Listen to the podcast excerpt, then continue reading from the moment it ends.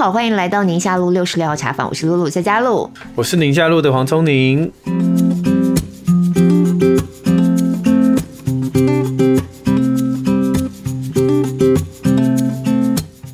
呃，因为我们今天要讨论的题目啊、嗯、的关系啊，所以我想要再重复一下，为什么我们叫六十六号茶坊？好哦。呃，还有有些人不知道哈。我在想，应该还是有些人不知道。对，因为六六大顺，嗯，六六大顺。哦，不是这个原因。听了就是一个 lucky 的感觉嘛。因为我，因为我跟聪宁，我们很早就认识了。我们其实是大学时代就认识了，然后对，我们是同一届的，我们都是六十六年次。嗯哼，六十六年次，没错。很长的时间，我你干嘛？你说出来会有不好意思的感觉吗？我现在。都觉得嗯也还好吧。我现在是都不大敢去问周遭的像工读生啊或刚新进的一些同事，他们几年次，因为真的有个几次经验，你就知道你不要自讨没趣。对，随便一问就是他嗯 那种感觉，就觉得怎么已经落差到这么大了。就是现在出社会的已经是我们生得出来的年纪了。他是啊，确实是啊。然后就是从自己六年级，然后发现周遭都七年级，然后开始出现八年级了，甚至你好像已经预备要看到有九年级的同事了，这种感觉。你什么时候开始有这种这种感触？我。我觉得女生吧，应该是要快四十岁的时候。可是我在要三十岁之后。我就过了三十岁生日之后，我就一直觉得很奇怪，怎么时间过这么快？就是，嗯，好像加速一样的。就是比起二十到三十的那十年，三十到四十这十年一下就结束了。所以，当我要进入到下一个十年的时候，就四十开始的时候，我突然就觉得说，哦，感觉起来好像日子会又要过得更快的那种感觉。然后心里头对于自己的年纪啊，然后我在人生这个阶段应该要。反思的事情，或要需要重新整理脚步啊，我就会，尤其在过生日的时候，过生日前后或那一个月，我就会想的特别多。那、嗯、因为刚好七月我过生日嘛，所以我最近就想这想的特别多。你嘞，你嘞？我好像都是一个很未雨绸缪的人哎、欸，我从很早我就我就看着我的父母亲。呃，身体上面开始退化，然后心智上面的开始记忆力会减退啊，什么，就是蛮早我就会开始想，那我以后 对，就是要怎么样去面对这件事。嗯嗯，对对，我我刚我才在看我爸爸的照片啊，我在想我的发际什么时候，发际线什么时候会 退？我我我后来发现我爸爸，我还还 OK 啊，现在还 OK 啊，可是我爸爸好像。五十岁的时候就很明显了。哦，所以你还有十年不到的时间就对了，六年，对啊，六年不到了，对啊，嗯，因为我们就同年嘛，然后，然后我们现在就是跟你认识的我的那群大学同学。对，我们有的时候每个礼拜我们就会一起试训一下，随便乱聊。哎，真的大家都在聊的都是这种哎，什么白头发啦，什么老花眼啦，大概都是这些题目。所以就觉得我真的越来越有感觉，而且本来想说是自己沉浸在自己的小世界，就是哦这个月我过生日嘛，我刚不是讲嘛，过生日的时候就会想特别多。结果很妙，我刚好那段时间播的新闻也都有一点点关联，你就会觉得好像整个社会。在于呃年纪哦，几岁该叫做老人家，几岁该怎么称呼，嗯、几岁算中年，那个好像跟以前的分野也有一点点在变化。我觉得这个倒是挺有趣的。像我那段时间就有播到一个新闻啊，是在台南，那新闻主角呢是五十多岁。那因为他的女儿十六岁，十六岁没有办法接种疫苗嘛，可是好像是要出国还干嘛的，这个妈妈就很担心，所以妈妈就先打电话到卫生所去问，结果接电话的那一头呢，就称呼她叫阿姨，阿姨你不要这么急嘛，阿姨什么什么什么，我跟你讲，她就气了，气到一个程度，电话一挂，立刻就冲到卫生所去理论。然后越讲越火大，到后来卫生所就报警，警方出来处理，而且呢，这名五十多岁妇人最后也被依违反社会秩序维维护法被裁罚。我觉得他生气是因为卫生所的那一位年纪应该不小吧？不晓得。比如说一个五十岁的人跟你说：“哎、欸，阿姨，我明明跟你同年，你就不然如果对不对？”应该没有，应该没有。卫生所就是一般的，可能。就是我看大概二三十吧，对啊，如果卫生所人员是二三十岁，叫阿姨，你看他可以 气到这个程度，哎，躺着也中枪，感觉后面怎么不对啊？对啊，然后呢，紧接着真的是紧接，几乎同一天我看到这两个新闻。另外一个新闻是资深艺人曹希平，他今年已经六十二岁了，嗯，他就在七月中的时候在脸书上有一个 po 文，他就抱怨，哈，对，他就说呢，他常常在生活当中就会听到六十岁老翁。六十岁老人的这个说法，他觉得很不舒服，很不受尊重。他不不觉得六十岁应该称呼老人。我觉得他对“老人”这两个字有负面的看法，他不希望自己是落入那个负面看法里面。所以这就是可能不只是他，我觉得社会普遍上应该可能都是这么认为。然后就我刚才讲，嗯，对我有意识到这点，所以我常常在演讲啊或者什么文章里面，我会刻意改成长者，可是。这样有比较好吗？长者好像也是需要到一个长者，这就是我接下来要讲这个事情了。因为我们打疫苗之后嘛，刚开始从。六月中开放一般民众打，嗯、就是从年纪大的先打，嗯、所以我们的标一直都是下长者。啊、例如说，我们现在开放到几岁的长者，或几岁长者打了什么什么感觉，像这样子都一直是长者。好了，到现在已经是越来越往下开放。我在想，我们的编辑可能就习惯一直都觉得能够打到疫苗都是长者。长者 总而言之，我有一个朋友，因为开始你已经往下打了嘛，已经打到四五十岁了，嗯、然后身边。的的那个这个年龄层就符合我们的身边现在生活周遭的朋友们的年龄了。嗯，有些年纪稍长，我们几岁的都大了。然后我有一个有一个朋友，他就在脸书上就有抱怨这件事情，他就特别截图下来，他写五十岁长者这样这样这样，就觉得快到了我们没有他，所以他就觉得有一种有必要这样写吗？不要这样写吗？感觉五十岁有必要叫长者吗？所以就像你刚才讲的，我们的工作也是一样，我们就好像很难去。拉出一个很明确的线，那个线就是这个称谓，大家听起来是舒服的那种感觉。那我就觉得很有点意思。对，那是跟真的跟写的人的年龄有关，因为我的小朋友他们在学校会要做那个问卷。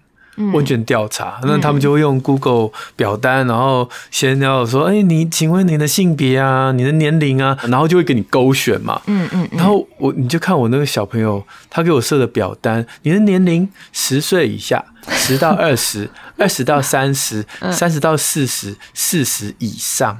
就全部算在一区啦。四十以上怎样？怎样？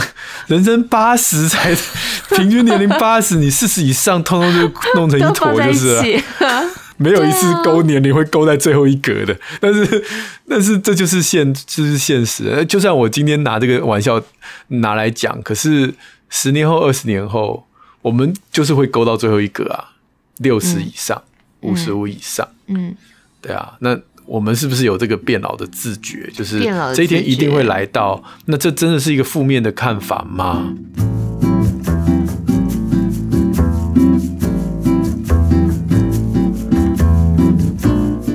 我觉得整个世代对于老的定义，好像跟我们的上一代又不大一样。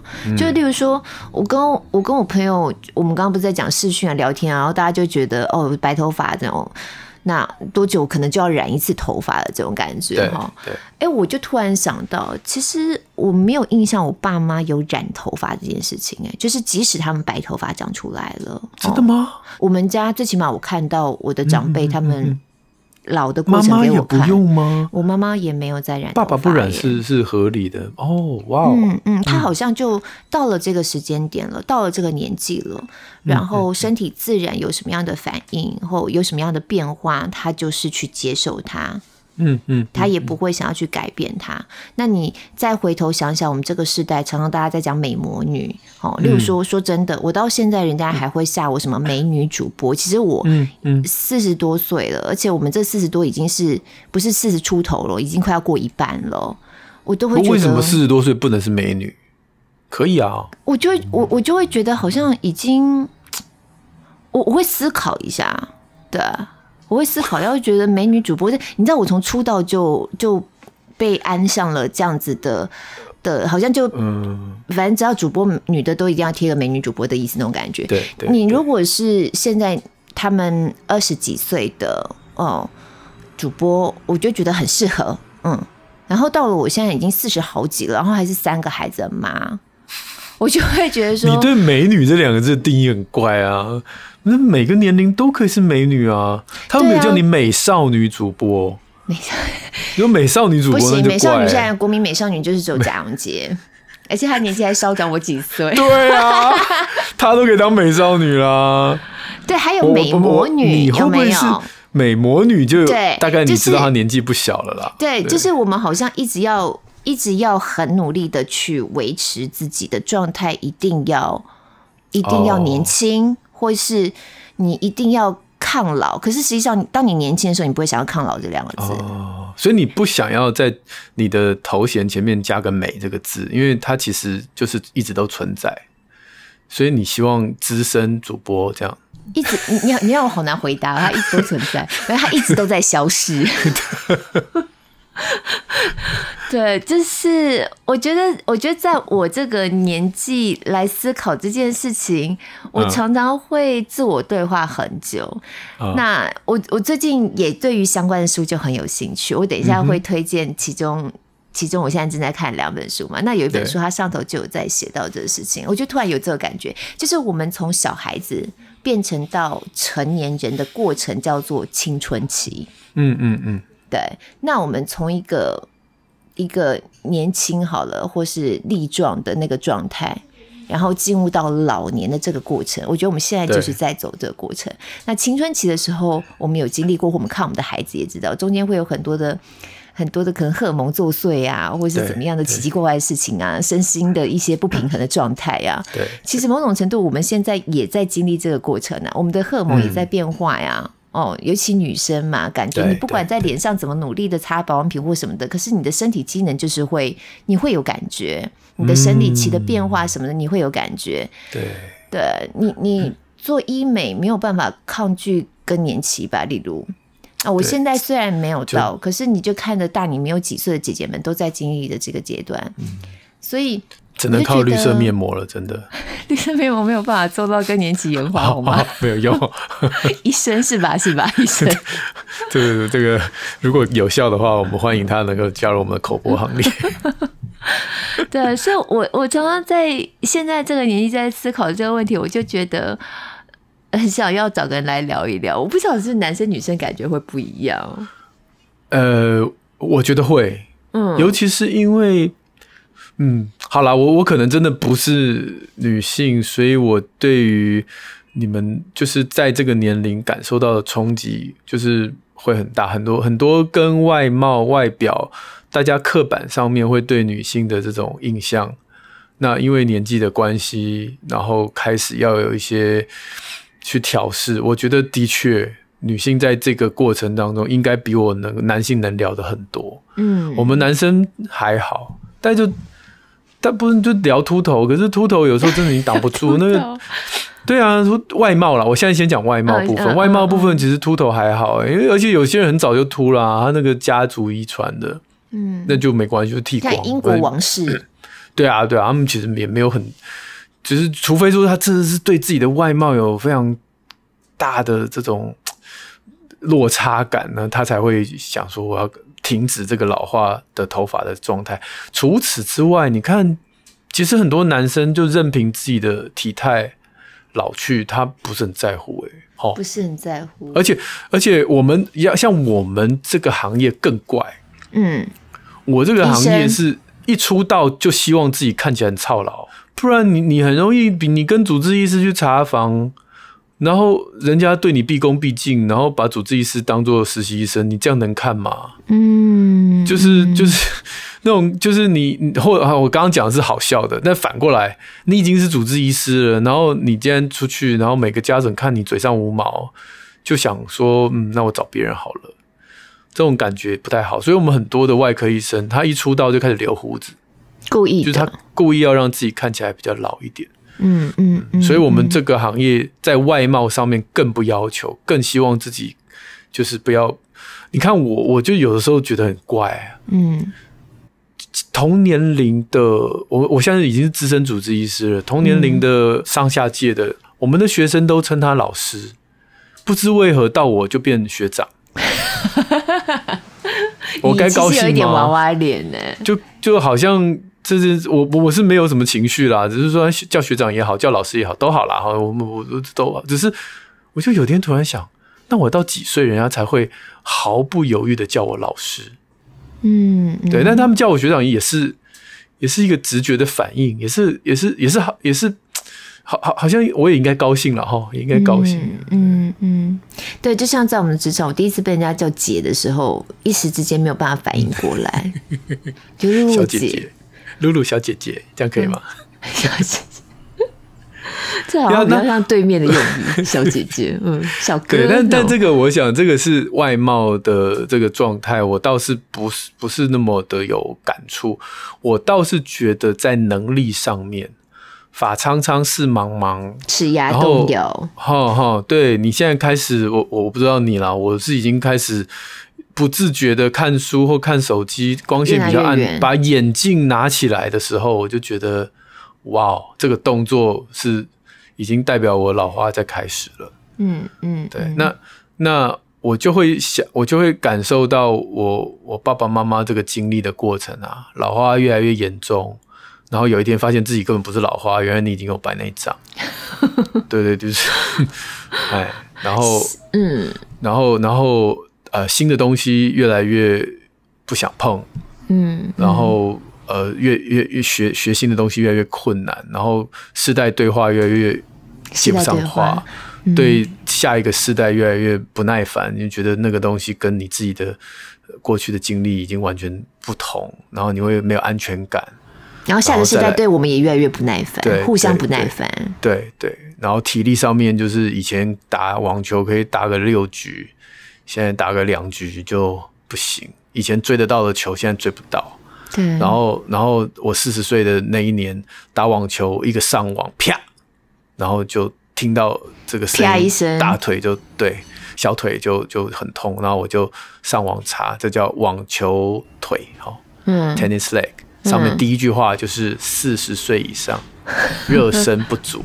我想说，我才刚四十，有必要这样子提醒我，我到了吗？嗯嗯嗯。我觉得这种体态、智力，然后对于学习能力，然后视力这种退化，反而是会。在变老之前，你好像要先有心理预备的事情。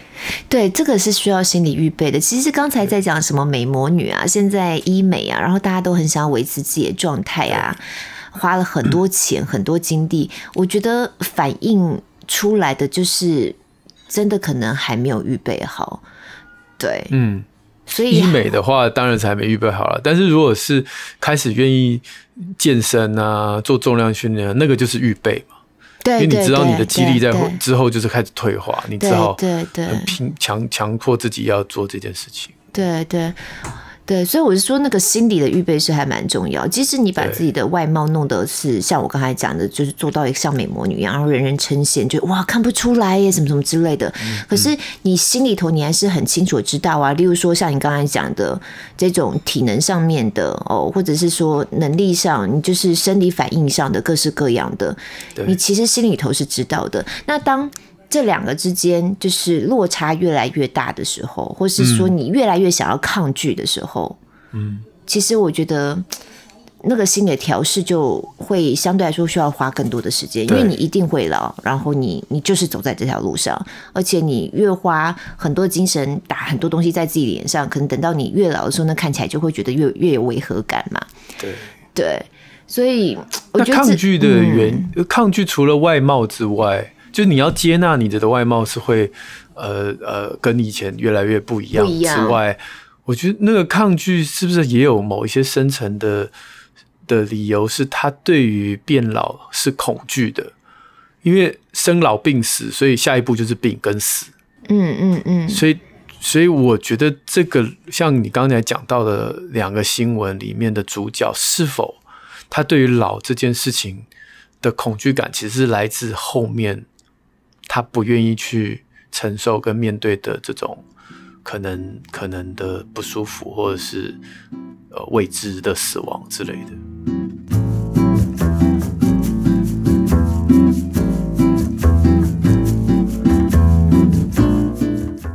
对，其实我觉得社会普遍上对于变老这件事情，基本上想到都会是一个负面的，嗯、哦，负面的画面，嗯，哦，不管他的形态呀，甚至味道，嗯、哦，那个整个感受，整个氛围，感觉起来好像你很难欢愉的起来。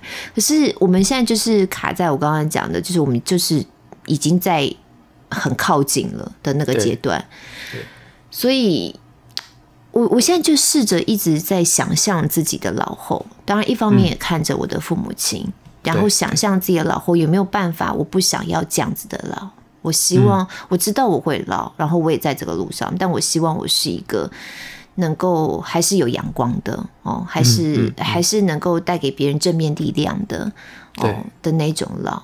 对，而且我我刚才我们有聊到性别啊，嗯、我就发现男性跟女性在老后的样态，其实可能是因为社交吧，就是女性普遍讲起来是比较善于社交，比较容易有一些人际上面的的网络呃连接起来，所以如果说嗯、呃、丧偶的状况之下，女性丧偶跟男性丧偶、嗯、那个老的样子，其实是是会蛮有落差的。然后女生还是可以找到朋友啊，出去跳土风舞啊，或干嘛的玩啊什么 之类的。然后跟着里长一起去去国内哪边两日游、三日游。可是男性丧偶的状态，有的时候真的就觉得那个背影感觉起来就是很很沧桑。对对对，嗯。前阵子不是日本有一个街头访问，你有看到那个吗？嗯、没有。他就访问一个老太太，不知外不知道为什么他的问题说：“你现在快乐吗？”那老太太 说：“这是我人生中最快乐的时刻，因为老家伙已经走了。”他说：“我这样讲一定会下地狱，但是老家伙已经走了，然后他的钱都我都随便花，然后我的小孩帮我准备一个房子，这是我人生的高峰，人生的高峰。然后他就一直笑，呵呵呵，然后就发自内心的那种灿烂的笑，然后还说我这样就会下地狱。”对呀、啊，所以我这真的是也很反映他那个心态的哦，这好有趣哦！你刚刚讲的访问，对，对，而且你看哦，男生上偶再娶的几率很高，可是女生上偶几乎就是自己过得好好的，对。对，多轻松哦，不用再伺候另外一个人的感觉。尤其在我们上一辈或上上辈的妇女们，就是传统更传统嘛，更觉得就是家里头都是应该要女生来顾嘛。对对。可是因因为，嗯，那我觉得女生在变老的过程当中遇到的挑战其实比男生更大，但为什么他们能够反而好像？比较没有那么，除了外貌之外要接受之外，好像比较没有那么痛苦，跟女生会有那种姐妹淘的情感，好像也有关系。对，就是我刚才讲的，就是我们的人际网络。哦、对，对，对，对，我们其实。从我们有了结婚开始有了孩子之后，那你可能有人要上班，有人不上班，不管怎么样，你都要花很多精神在家里头。反倒是真的，我能够想象，我很期待的老后啊，或者我如果现在是中年，然后我我想要做预备的方向，就是维持目前几个 family 的友谊啊，或是从小一起长大的，像我们一起认识那些朋友的关系。对，虽然我们现在都很忙。然后没有时间常常联系，可是呢，那个那个情谊是你即使很久没联络，你聊起来你还是那个我说不上那种感觉，就那个亲密度吧。对，对，那我们如果一起变老，哎，真的耶！我们这几个女生，就是你认识我们这几个女生，嗯、我们的群主就叫做“我们一起老”。哇！嗯，我们的群主就叫“我们一起老”。到到时候可以留一个位置给我吗？因为要跟我们一起老。那男生男，我我今天要推的这本书叫做《变老的勇气》了哈。嗯，要有。那变老勇气里面，我觉得就有讲到男生变老的的这个困境，是因为我们男生一辈子都在竞争啊。我们的成就感是来自成功，是来自别人对我们的尊敬。好，那好，变老其实代表的是衰退嘛？你可以了解。这这个智力啊，或者是对于事情的这个这个跟上时代的这种这种这种反应力都会退化，再加上位置你退休，你的头衔会被拔掉。嗯，呃，我觉得那是男生在变老过程当中慢慢萎缩的原因。萎缩哦，你用这两个字，对，对，因为就是他已经没有办法再用以前让自己活下来的这个自信感，就是成功啊、头衔啊等等，来继续他人生的最后这一章。那这件事情，其实在这个书里面，就是就要扭转你这个想法，说不不是不是，我们不不要不要把，就是这个生命只只在于人家怎么看你啊，成功啊什么，你只要觉得你自己是。是有在进步啊，每天都有新的事物。当然，这书上是这样写，嗯嗯。但是我我就很对于前面这个论述是很有体会的，嗯，就是你可能看到我我们我们我别的行业相信也是，但我们这个行业更是，嗯，就是一个一个年纪老医生退休，教授什么都不重要了，主任都不是了，院长也不是了。那请问他现在是什么？他这一辈子。的的这个以以以为傲的事情，在随着年纪，大家渐渐淡忘。他到了医院，大家有年轻的 staff 不认识他。我爸爸去急诊，嗯、那时候这个想想要看他的病人，然后就说：“哎、欸，那个护士小姐，然后那个哪哪个病人在哪？”然后那个护士小姐说：“家属不能进来。嗯”嗯，就家属不认识，他不认识我爸爸。嗯、我爸爸那时候。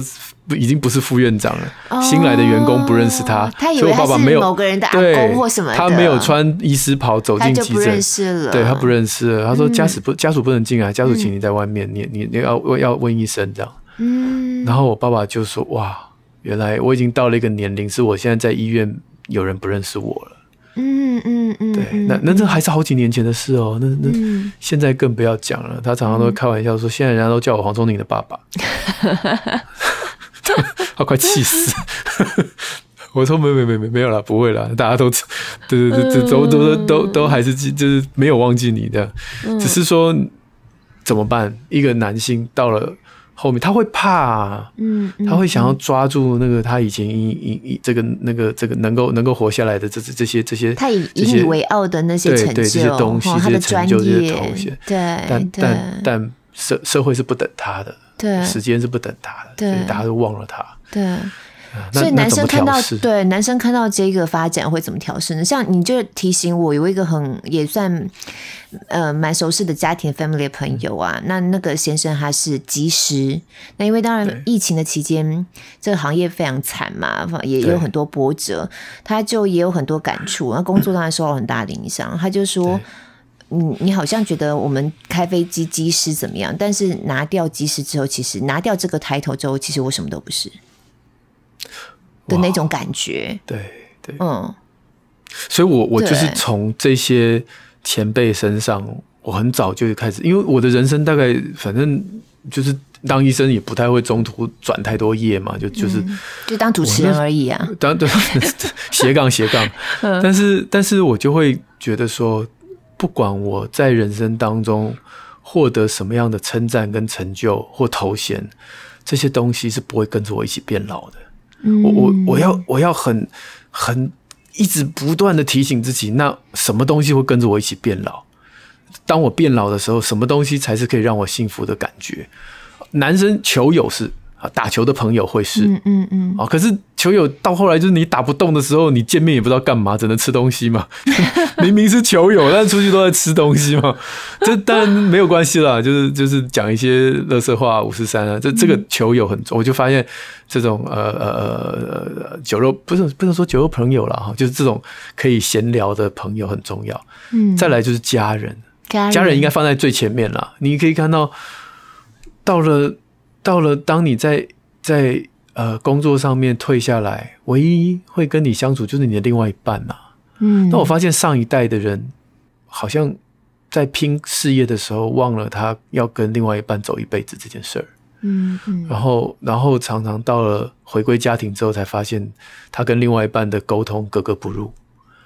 彼此没有不爱哦，都还是互相相爱、互相关心都有。可是那只爱之语是不对的。我我的孩子有时候就问我说：“哎，这样子爆料不太好。”就是我还是偶尔会问我说：“阿公阿嬷怎么有的时候讲话没有像我跟我我老婆讲话这样子开玩笑啊，讲笑话？”嗯嗯嗯嗯嗯。我说：“因为他们年轻的时候没有用这种方式沟通，在互动，对对。那到老了。”他们所有的关心只剩下吃有没有吃啊，有没有什么以身体健痛不痛啊，这种就就都是在顾这些身体上面的的事情，嗯，但是他们彼此之间没有太多这种互相亏亏对方的啊，讲笑话的啦，一起看电影的这种事情，好像在阿公阿妈身上没有看到。我说对啊，嗯嗯、这就是我现在很焦虑的事情，反而是我现在要经营的事，嗯、就是我我跟妈妈哦，妈妈跟我，我跟妈妈在我们。这个六十岁、七十岁、八十岁的时候，我们要一起做什么啊？一起做这件事情是要那个年纪可以做的哦。我们说我们一起可以去滑雪，那有点麻烦，因为七十岁没办法滑雪。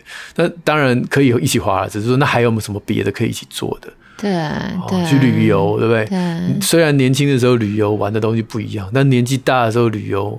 至少旅游走走路可以嘛？哈，对对对，就跟里长啊，我不说嘛，老人家我们家都是跟里长，我爸妈。对，你刚刚这个东西，对，就是要就是要从现在开始经营啊，不然等到六七十岁，你要改变改不回来了。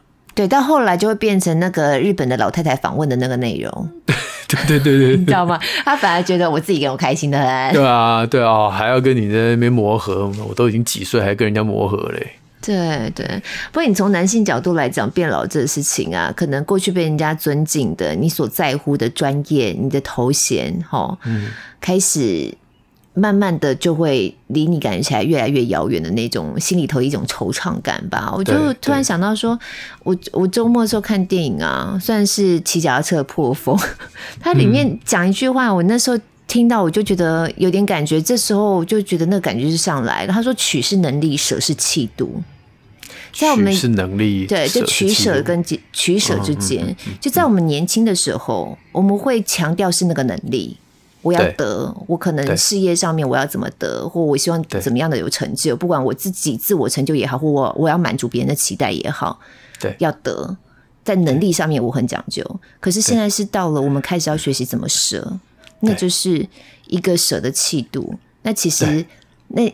理论上，我们经历过这么几十年的人生岁月，也应该要慢慢的培养出来了的那种感觉。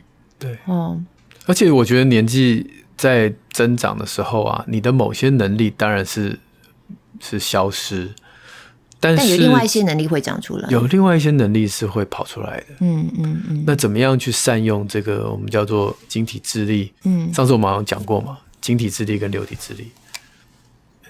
忘记了有讲过吗？糟糕，果然初老忘记了，可以再讲一遍。就是我们人人的智力有分两种嘛，嗯，一种是晶体智力，一个是流体智力。晶体智力就是随着你的呃呃呃经验会慢慢慢慢累积，它就像、哦、对，它就像嗯 crystal 啊，不不不不解释，就是它像堆堆积木一样。嗯，你活得够长，它就一块一块一块一块堆起来，就经验嘛。对对，这是经验。对，那流体智力就是你学新的事物。嗯，那学新的事物，当然就是你年随着年纪越大，你的流体智力就会一直衰退。所以年轻人是流体智力强，晶体智力弱。然后成长阅阅历丰富的成年人是流体智力弱，但晶体智力强。嗯，所以我们怎么样把我们的晶体智力的这个啊优势？在跟人沟通、帮助人，或者是陪这个在做事情的时候展现出来。嗯，对，这，这也要有智慧哦，要不然太多就会变成倚老卖老。对对，嗯，对，就是你不能去否定年轻人的流体智力。倚老卖老就是说啊，你这个不重要啦，我这个才重要。但是你不能否定年轻人在他流体智力所获得的资讯。也是很重要的。嗯嗯嗯、那所以以前有的时候你会觉得说，在开会的状态下，常常主任啊，或是那种长大佬级都不讲话，然后到最后突然之间就做个结论这样子。对，那你就想说，哎、欸，那为什么？那那前面这些这些这些准备内容啊、读书啊，什么事情，好像你都没有参与，那最后你却好像就是出一个主意。我但是啦，但是通常你会觉得说。哎，好像也蛮有道理的。为什么你好像前面有点跟不上，但为什么后来会做出这么有智慧的结论？嗯，那我我后来我就懂了嘛。啊，因为他虽然他跟不上这些新的研究、新的数据，可是他过去的经验会告诉你说：哦，你现在读的这些内容，我去芜存菁，我知道哪一个东西是重点。嗯，那这是我过去的经验，你没有办法复制。但是，我也很感谢你帮大家读了书，嗯，那你也应该尊重我，在我在做出最后这个决定的的智慧，嗯嗯，这是蛮有意思的了。对，所以，我们其实看着我们自家的长辈，看着身边我们在职场上碰到的各各各式各样的前辈，对，其实一边想象着自己要以什么样的姿态走这一条路，走走这一条人生必经路，我觉得其实是很很。我我自己是很喜欢再去想象的这个过程啦。虽然大家都觉得好像变老就啊，一定要变老嘛，那这当然是一定要变老啊。嗯、不过我还有一个，我觉得我们这个时代比较不一样的状况是跟孩子之间，因为普遍，虽然我我们已经相对来说不算晚生了，但是跟我们父母亲比较起来，我们还是比较晚嘛。对对，所以当他们。以前是在我们这个年纪的时候，他们的孩子都完全脱手了。对对对。那我们现在还背负着这个压力，我觉得那可能在世代之间走在中年跟变老的路上的压力感也会不大一样。因为我只要一想到我现在还有个四岁多的哦，对，压力山大，就会有那种感觉。对。那你更不要再讲，就是我觉得那就是也很很明显，基于社会结构的不同。我相信现在因为结婚的或少子化。的这一种，一想到自己的老后，可能跟家里头的人口结构，你也会有一些联动。我当我当然不是说希望孩子长大之后就要，就不可能有那种成就的观念，觉得要奉养父母或什么的。可是你总是不希望自己孤独嘛？对。所以一想到那个画面，我不晓得会不会是在我们这个时代的中年人，一想到老，会心里头会觉得紧张，或者是会觉得有点担心的一环。对，而且因为我觉得在我们这一代。就已经发现，因为我们这一代的爸爸妈妈生的小孩就不多，像我就我的自己就只有我跟我姐姐。对对对。那你就会发现，你没有办法复制再上一代他们对于他们长辈的的照顾模式的照顾模式，真的真的。因为再上一代，他们可能家里有四个手足、八个手足的，对，然后轮流那个老人家轮流住一住，或者是说，哎哦就就住在某一个呃三代同堂的家庭，然后其他兄弟姐妹就出钱这样子，也也有这种模式嘛。对，嗯。现在没了，就就就就你跟我啊，就没了。嗯，那那。那有还而且两边哎，就是还有阿公这个这个妈妈这边，呃，就是老婆这边，还有这个爸爸这边。那我们就会开始想，我们这一代没有问题，我们反正就是处理他。但是自己的压力，你有希望自己的孩子不要就是被我们耽误了，怎么不不要说耽误了，就是我也不希望我的孩子将来好像为了照顾我们而。必须要呃睡眠不足啊，工作压力大啊，然后蜡烛两头烧，我们也不希望，所以并且就是又要找出一个新的模式。像我老婆就常会跟我说，我们这一代如果老了以后去住什么养老村什么村，好像会成为常态。对，好，那他他是觉得很 OK 啦。那我我我我我当然就不置可否，反正我只要跟，我觉得好蛮蛮惨，我就心里想说，我只要跟你在一起，当然也 OK。嗯，但是。我也有想过，那万一你先走呢？对啊，好好，那种感觉又不一样。对对，对，不过我在心态上面，我觉得真的是信仰的关系。我每次只要在这个就是我生日前后啊，我就特别，尤其现在这个年纪，我就特别爱看传道书。真的哦，嗯，就会觉得很释然，就是虚空的虚空，虚空的虚空。对，本来这就是这就是定理，一切都是。圣经里面的故事，我认为对变老最有最有感触的是耶稣把水变酒啊！这个故事真的耶，对不对？大家大家就算没有看圣经，应该也听过这个故事嘛？因为电影里面常会用这个梗嘛。就是呃呃，我就稍微简单提一下，就是耶稣是参加婚宴嘛，对，就是婚礼，然后可能他们婚礼跟我们这个现在也是一样，大家就喝酒嘛。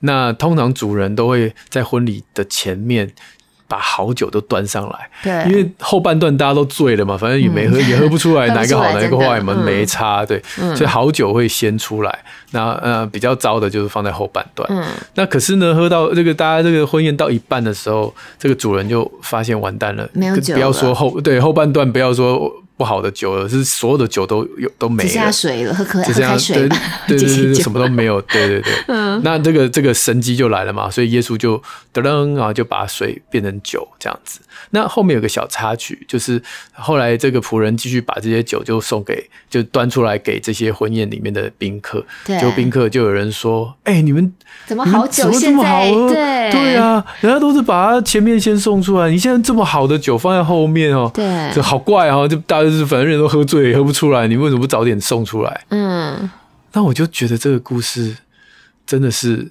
一般人，如果我们想到变老。就是我们的人生精华都在上半场，嗯，然后下半场就是比较次好的。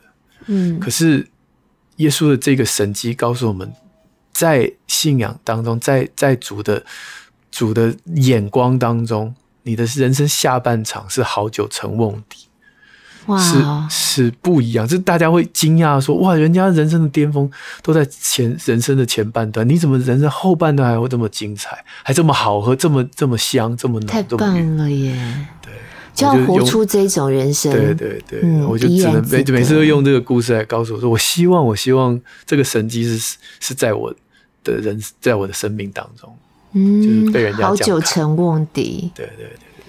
而不是就是只是好汉体当年勇的不一样。嗯嗯，所以一方面看传道书，让自己的心情很释然的去面对；二方面怎么样让自己好久成瓮底，可以越活越精彩。对对对，嗯，是的。好，我今天开始开始练腹肌哈。好，要练哦，要练哦，好吧，我们一起来练，然后我再把你加入到我们一起 聊的群组里面。是怎么样？要凭个六块肌的照片才可以进去，就是了。没有，我们要看看有多少白头发，好吗？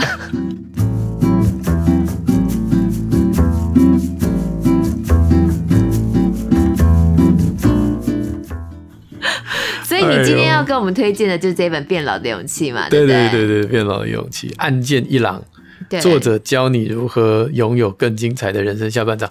我我我我必须说，这本书我看过，可是内容有点忘记了。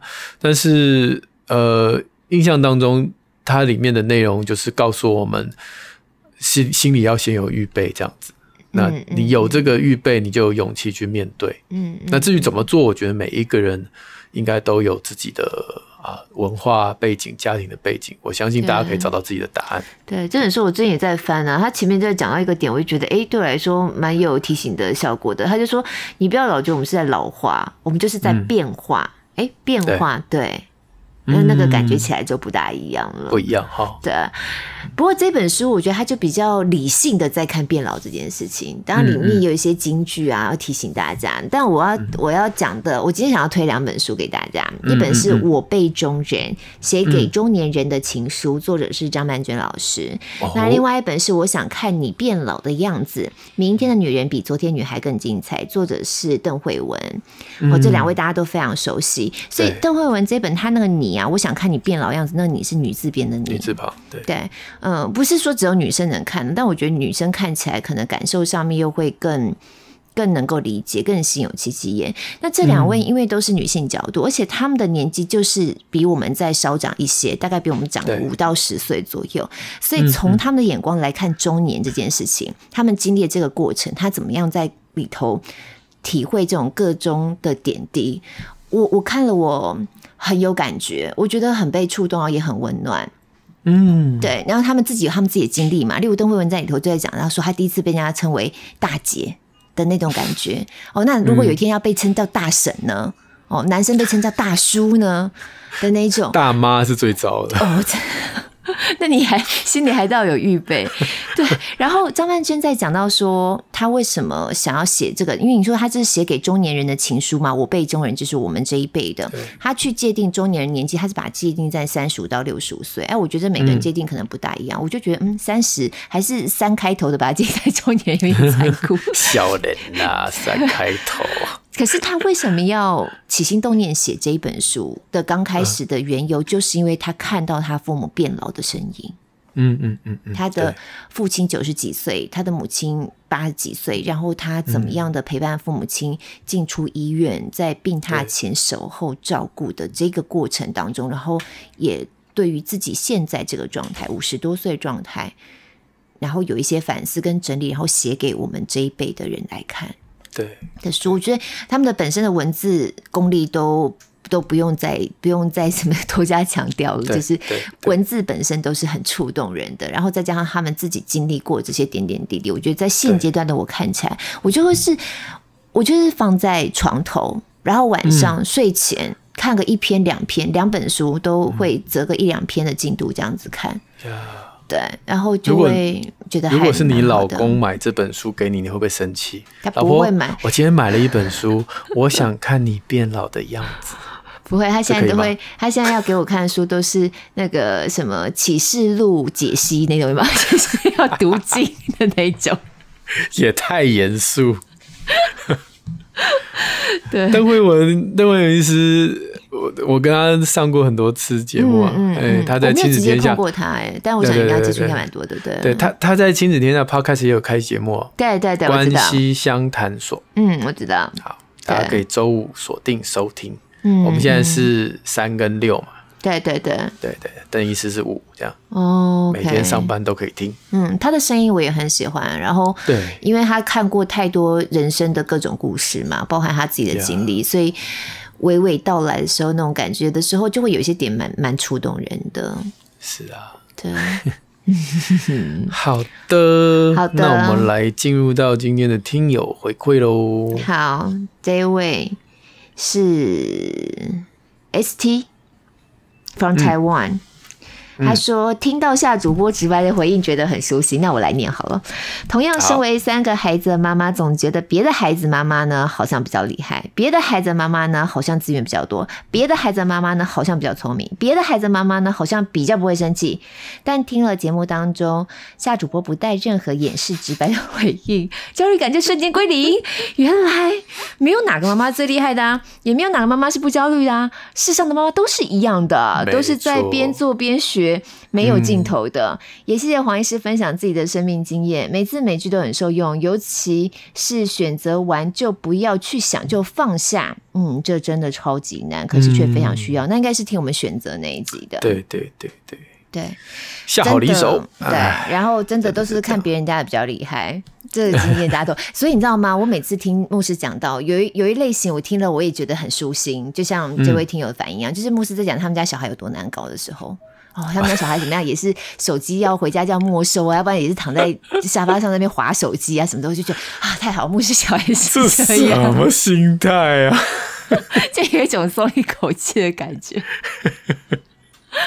所以我们的牧师常在讲，他有一段时间，他常常被他儿子，他小儿子的学校就会打电话来，他常他儿子有一段时间比较常出状况。嗯，然后他就讲说，哇，他一个礼拜要跑几趟学校。我送他那书上说，哦，这压力真的很大呢。然后连牧师的小孩都这样子的话，就觉得，嗯嗯嗯，OK，我有得到释放。哎呦，好笑！要不然每次在脸书上看别人家小孩都很厉害啊。哎、欸，我们我的脸书上真的有小孩跟我们家姐姐一样的年纪啊，才国小就已经去纽约那种茱莉亚学院之类的的培训呢。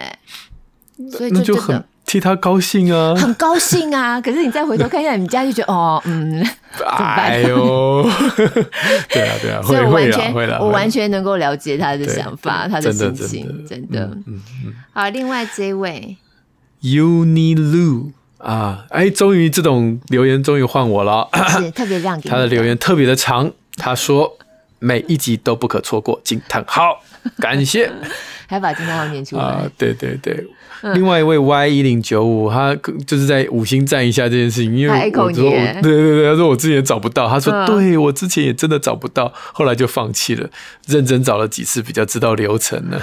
对，而且我小编说他准备了图解 SOP，连接就在节目资讯栏里哦。小编有够贴心的，小编我也很需要。嗯，好，最后这位就会死亡九一四。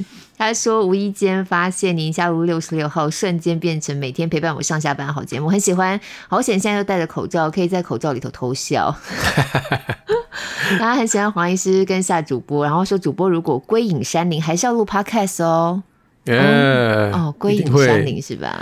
有网络就还是你会归隐到没有网络的地方。”不会啦，不要这样讲，好不好？我还是现代人的，虽然我们在变老的过程当中，但我们总是要了解一下世界在发生什么事情。对对对对，变老还是住的离医院近一点。真的，即使在山上，好吗？也是要找离医院近一点的地方住。好，那谢谢大家的回馈，我们有更多的回应都会放在我们礼拜六的特辑当中。没错，那宁夏路好书专卖店有我们过往推荐的，还有今天我们推荐的亲子天下的好书，或者是线上课程，还有一些节目的资讯都会在里面。那五，如果你使用 Apple Podcast 找不到五星的话，我们小编今天 有把图解放进去喽，请帮我们五星赞一下。许愿池，许愿池，许愿池也持续开放中。那我们就礼拜六空中再会喽，拜拜。拜拜。